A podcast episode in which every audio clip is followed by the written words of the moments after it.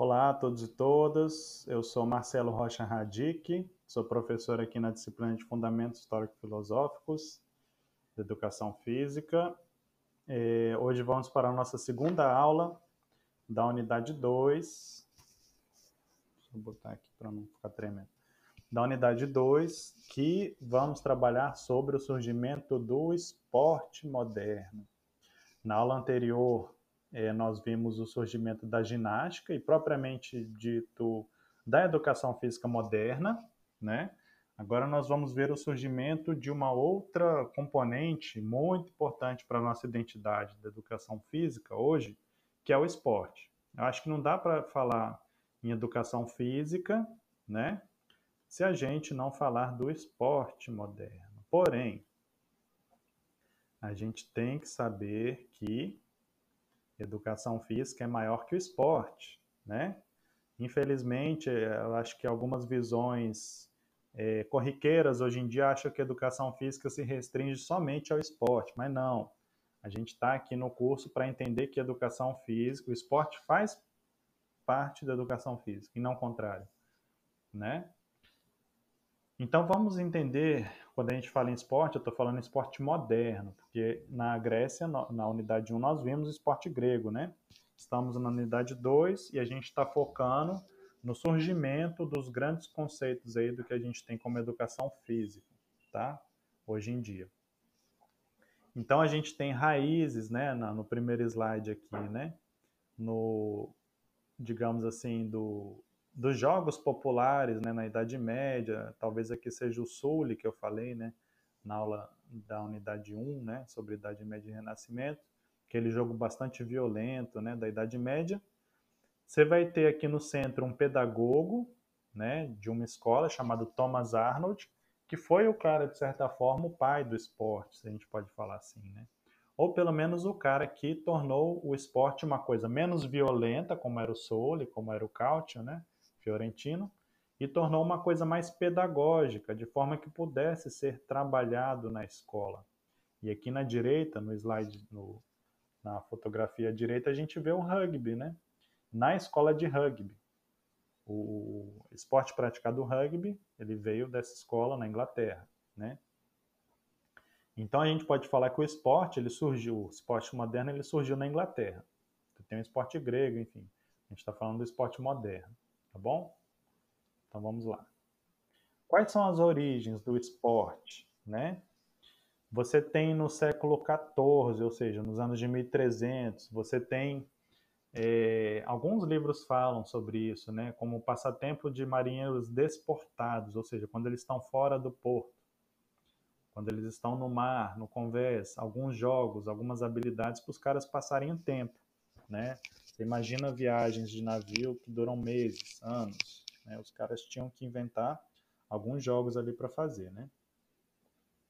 Em Portugal você utiliza a palavra desporto, né? Embora aqui no Brasil a gente fale mais em esporte, pouca gente fala em esporte, mas se você for pegar na nossa Constituição Federal de 1988, aqui no Brasil, a gente tem lá do desporto e suas finalidades, que é um capítulo né, da Constituição.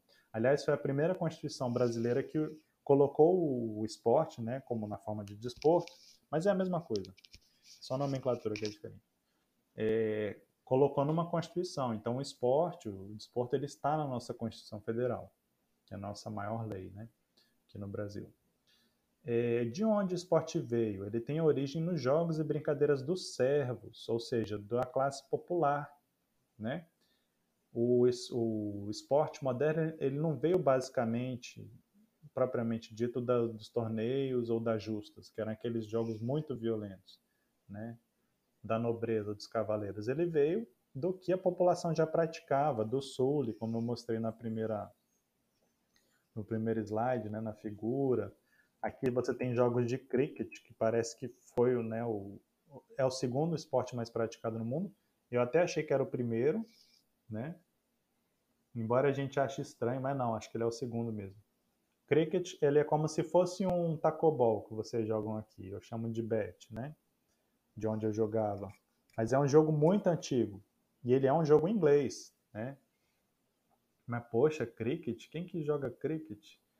Bom, só a gente lembrar que é, Inglaterra foi uma potência marítima mundial nos anos de 1700, 1800, enfim, acho que até antes. E eles dominaram a Ásia, boa parte da Ásia, China. É, e, bom, tudo que está na China é enorme, né? Assim, é, é grandioso, porque tem um, um, bilhão de pessoas, né? Enfim. Então, muita gente pratica, por quê? Pela influência inglesa, né? Que levou esse esporte para as colônias, né? Então, ele já era praticado em 1440, né? No reinado de Henrique VI, né?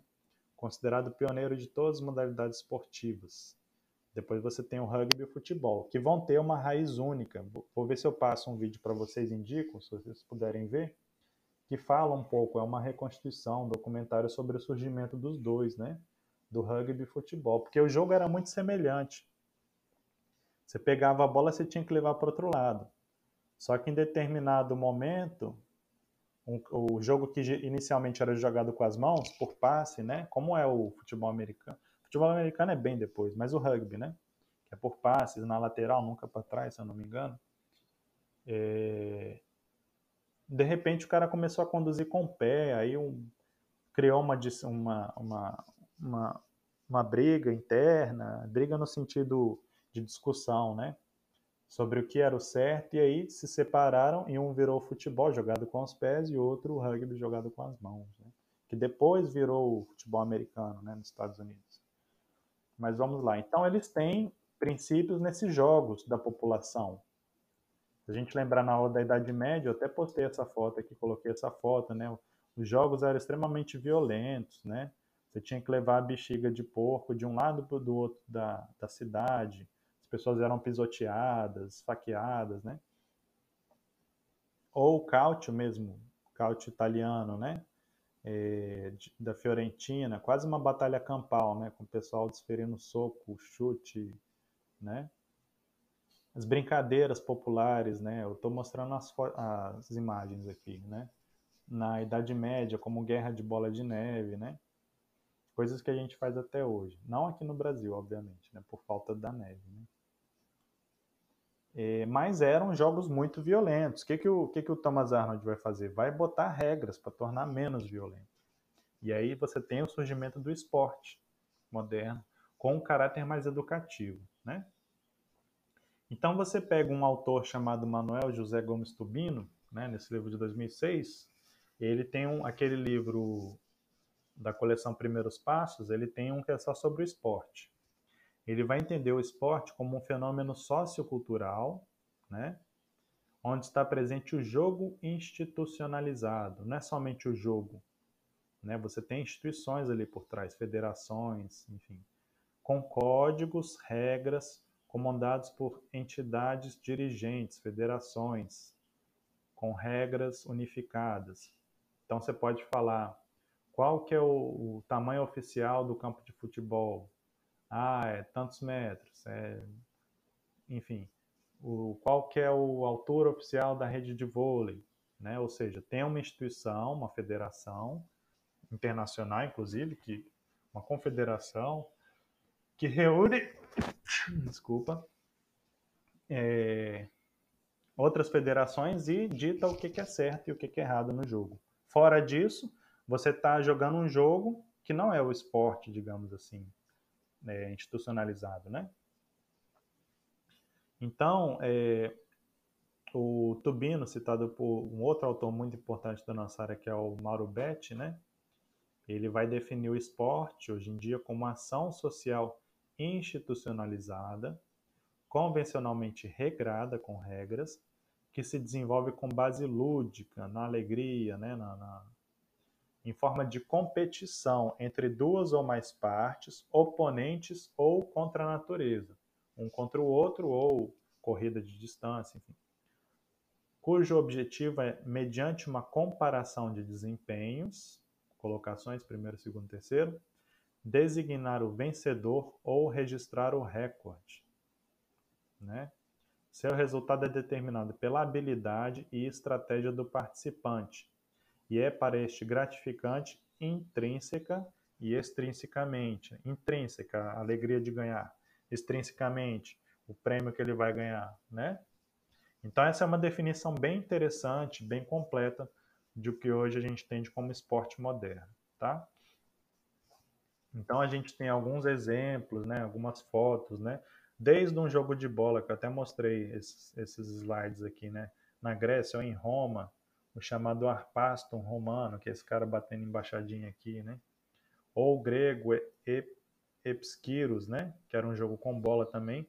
Então tudo isso são raízes dos jogos, né, dos jogos que vieram a se tornar depois o esporte, o futebol, né? Aqui no, na na figura que a gente tem acima, no canto esquerdo, embaixo também, a gente tem a questão bem inglesa, né? Você não vê negros jogando, obviamente. O esporte ele iniciou-se sendo bastante elitista e amadorismo, não se concebia uma pessoa ganhar dinheiro para jogar o esporte. E isso é um princípio que eles resgataram também dos gregos, né? Eles não eram é, profissionais, era tudo pelo amadorismo, um caráter nobre, né? Você não faz porque você precisa de ganhar dinheiro. Você faz porque é um lazer seu, né? Um treinamento da sua bra é, bravura, da sua honra, né? E se a gente for pensar no, no pouco tempo atrás, né? Eu digo assim, na minha infância, eu lembro das partidas de futebol, os caras usavam termos em inglês, né? Ah, vou bater um corner.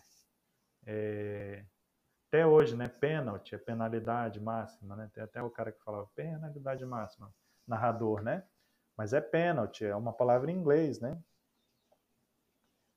Ah, aqui uma bola de futebol, aquela bola que eu falei lá nos jogos da medievais, né? De 1540, ela é feita de bexiga de porco revestida com couro de vaca. Né? Era aquela bola que eu falei daquele jogo do Soul, né? Então essa é a avó de todas as bolas. Né? Enfim. Ah, esqueci como é que era o nome da bola do Brasil. Pichuleco era o, era o nosso mascote na Copa. Oh, meu Deus, a Copa do Brasil. Essa última aí pra gente esquecer, né? O 7x1. Meu Deus, que vergonha. Ou para a gente não esquecer né, e lembrar do fiasco que foi. É... Qual que era o contexto da Inglaterra na época? A gente está falando dos século XIX, 1800, né? Então, diferentemente da Europa, que a gente viu na ginástica na aula passada, que você tinha guerra, Napoleão invadindo, né? Na, na Inglaterra você tinha paz, né? Você, uh, entre os séculos 13 e 18 e 19, né? Entre 1200 e 1800 você teve paz ali na, na, na, Inglaterra, né? Era uma ilha, os caras tinham uma boa é, frota naval, né? Inclusive a melhor da época, e ninguém se atrevia a invadir lá, né? Você teve as revoluções protestantes do século XII, em 1100 você já tinha um questionamento da Igreja Católica pelos protestantes, que hoje em dia são os evangélicos, enfim, né? não só os evangélicos, são todas as correntes que derivam do, do catolicismo. Né? Eles já haviam tirado o poder da aristocracia, dos nobres, e entregado à burguesia. Então, desde o século, desde os anos 1100, você já tinha uma independência da igreja, igreja católica, digamos assim. Né? Os caras já estavam voltados para o surgimento do que hoje a gente tem como capitalismo. Né? era uma grande potência comercial já no século é, 1500 a 1600, né? É, e era um vasto império colonial, né? Os caras alcançaram Austrália, China, né? É, desde o século XVIII, ou seja, desde 1700, é, esse império inglês era, era o interesse era criar mercados para os produtos que eles faziam. Eles tinham fábricas é, que produziam bastante, obviamente num ritmo muito maior do que se o cara fosse fazer à mão. Os caras tinham revolução industrial, né? Tinham máquinas a vapor e eles precisavam tanto de mercado consumidor, alguém que pagasse, trocasse o ouro da África, é, diamantes o açúcar do Brasil, sei lá, né? Os caras trocavam pelos produtos que eles tinham abundantes, porque eles já tinham os teares, já tinham né? Isso na Revolução Industrial, né? E eles precisavam também de mercados para fornecer matérias-primas, né?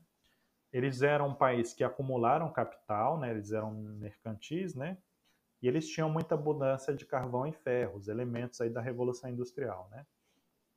Então, no século 18 para 19, ou seja, 1700 para 1800, você vai ter aí a Revolução Industrial, que é a passagem do trabalho artesanal manual e animal também, né, com força animal, para industrial, máquina a vapor, né? Você vai ter o artesão que trabalhava nas oficinas, né?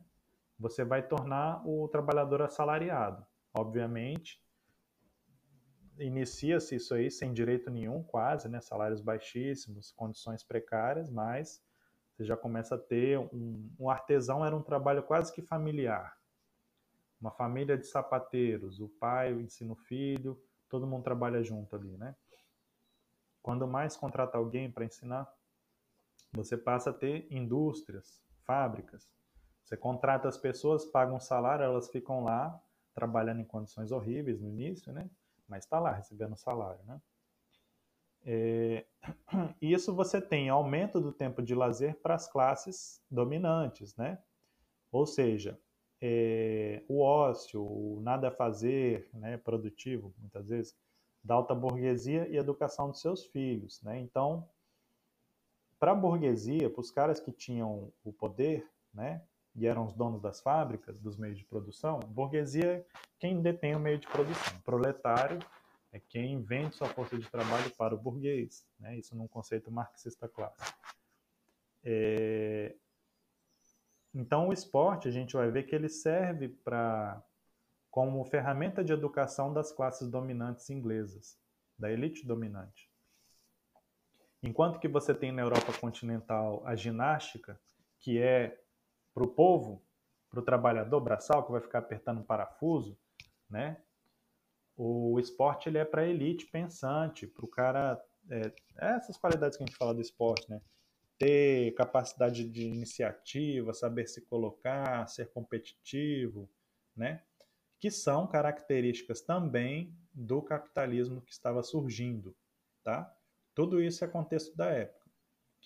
Você tinha também, paralelo a isso, você vai ter o Charles Darwin, né, com a teoria da evolução das espécies, isso também fundamenta a base do capitalismo, né? Adapte, ou você se adapta ou você some.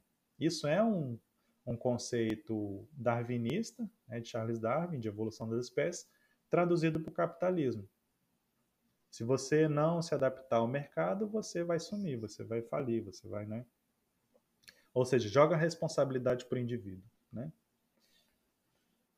O que, que, era o Império Britânico? Tudo que estava em vermelho aqui, ó, Estados Unidos, aqui Guiana Inglesa, aqui boa, boa parte aqui da África, vários países, né? Oriente Médio, é, Índia, parte da China, Austrália, né? Os caras chegaram. Tudo isso que está em vermelho aqui na fotografia era o Império Britânico em 1920, né? Tudo isso os caras vendiam os produtos, pegavam, matéria-prima da, da África, davam pano, os caras trocavam por diamante, ouro, né? Enfim, especiarias da, da Índia, da China, né? Na Austrália, basicamente, eles mandavam os condenados, degradados, né? E aqui, ó, evolução das espécies, o livro de Darwin, né? coisa do macaco, né? Evoluímos do macaco, que é um questionamento da, da doutrina, do dogma religioso, né, da fé católica, de que nós viemos de Deus, né, semelhança de Deus, enfim. O darwinismo é a crença na ciência, de que nós viemos de evolução das espécies, né, por adaptação.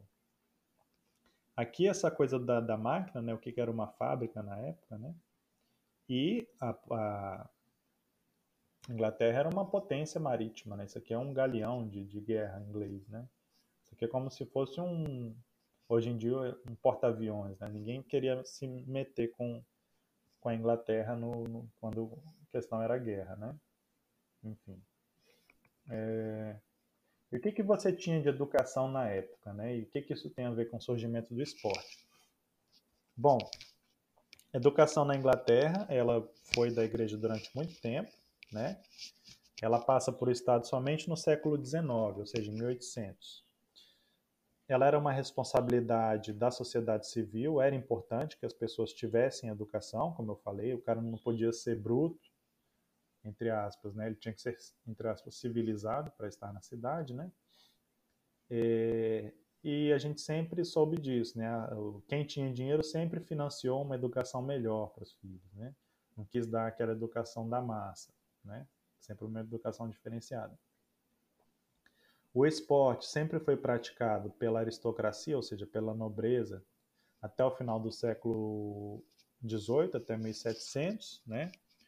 Ou seja, quem tinha mais condições, mesmo a burguesia, sempre praticou algum esporte ali, algum, alguma atividade de ócio, né? O quanto que o trabalhador braçal, o cara tempo livre dele, o cara quer descansar às vezes, né? Por dadas as cargas excessivas de trabalho.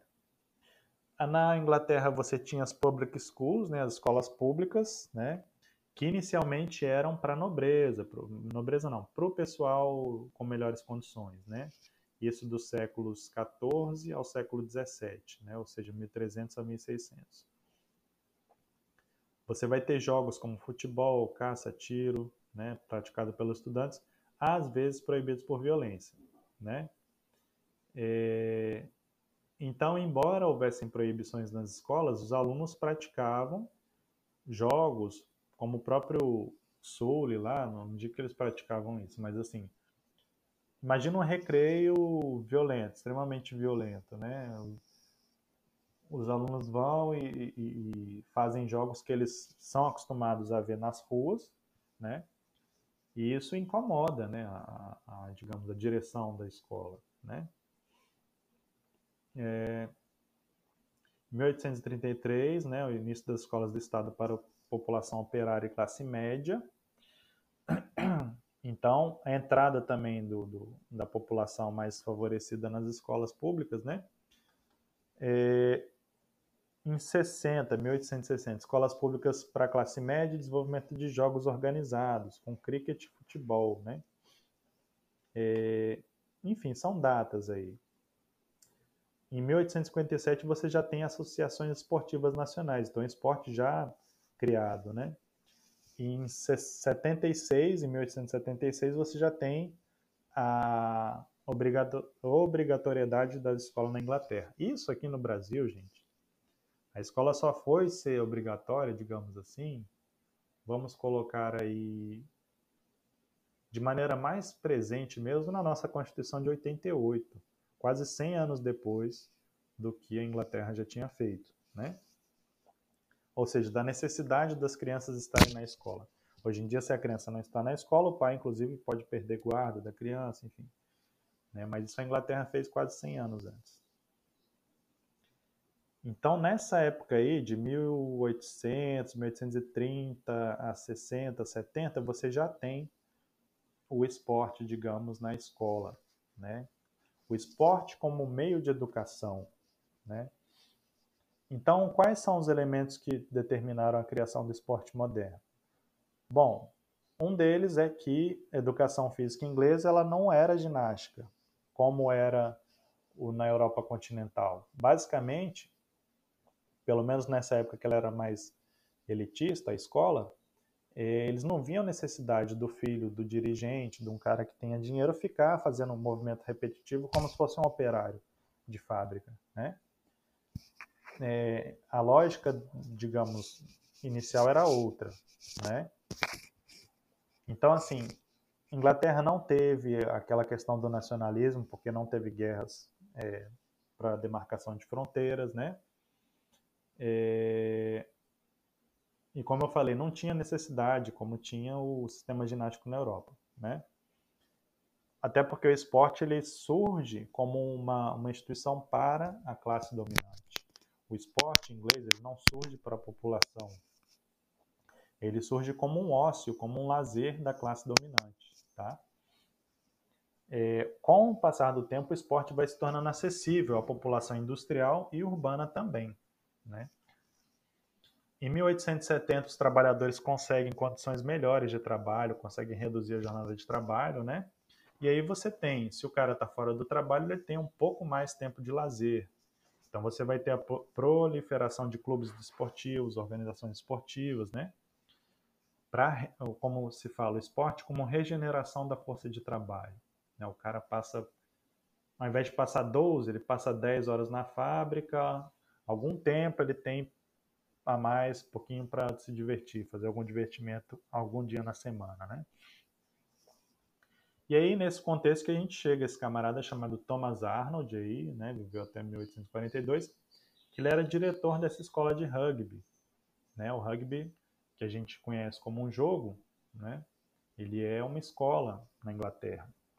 E ele vai legalizar os jogos esportivos para os alunos. Aqueles jogos que os alunos faziam, sei lá, no recreio, que eram muito violentos, o cara olhou aquilo, viu que os alunos gostavam, viu que não adiantava proibir que os alunos iam, no tempo livre iam fazer, né, aqueles jogos violentos. E ele propôs, didaticamente ou pedagogicamente,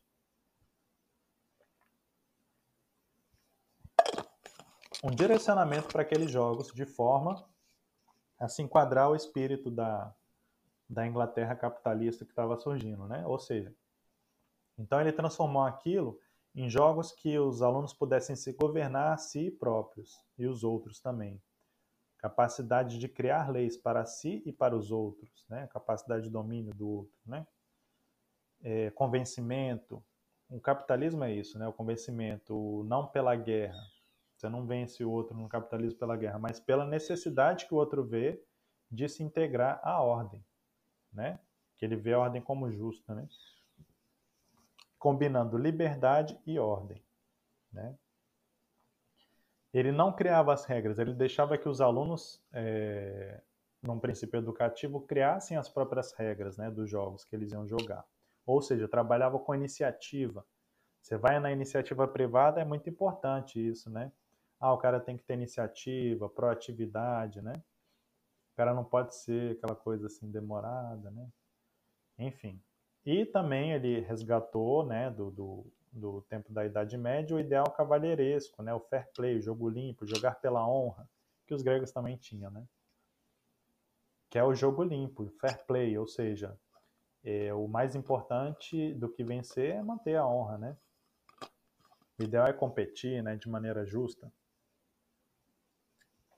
não trapacear. Então ele traz princípios aí do esporte grego, né, no jogo, na competição grega pela virtude, né? E adiciona o elemento de formação. Ou seja, o esporte, ele não vai só para buscar a beleza, a estética e a assemelhação aos deuses, como os gregos. O esporte, ele vai ser uma ferramenta de educação da juventude, que um dia vai se tornar o, o, o comerciante, o dono de uma fábrica, o, e o dono de fábrica tem que saber, de certa forma, entreter e dominar as pessoas, os trabalhadores, né? É, justamente, então o Império Britânico necessitava de homens fortes e empreendedores na direção das atividades de importação e exportação. O grande poder da Inglaterra era o comércio, né? chegar em vários mercados. Né? É, então, através dos jogos pensados na forma de esporte, você tinha socialização, você trabalhava iniciativa nos jovens, é, senso de liderança, o senso de lealdade ao grupo, né? Em tempos de guerra isso é importante. O senso de cooperação para se atingir um objetivo, o esporte trabalha isso, né?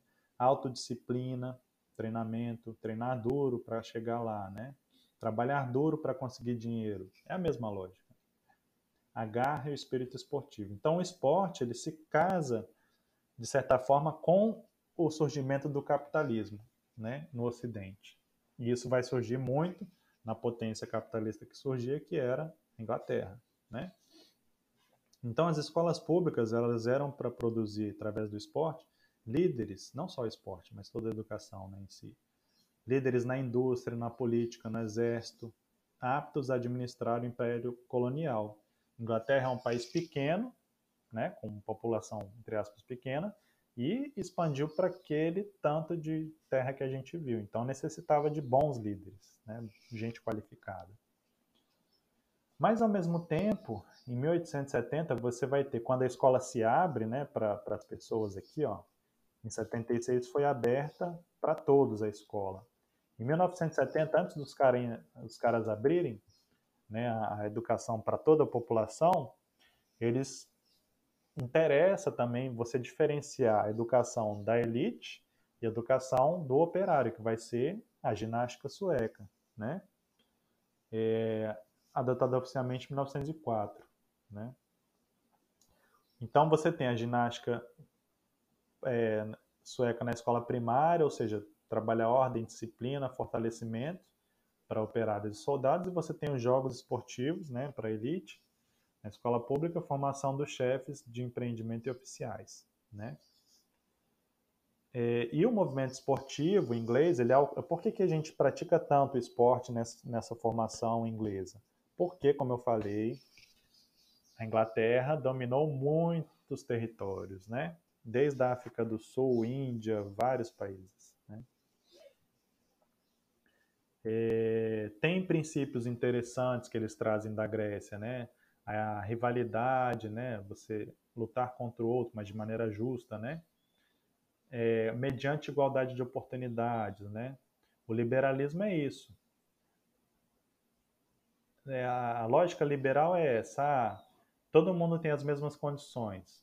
Quem não chega lá é porque não quer, porque não treinou direito. Né? Essa é a lógica do, do liberalismo e também do esporte né? moderno.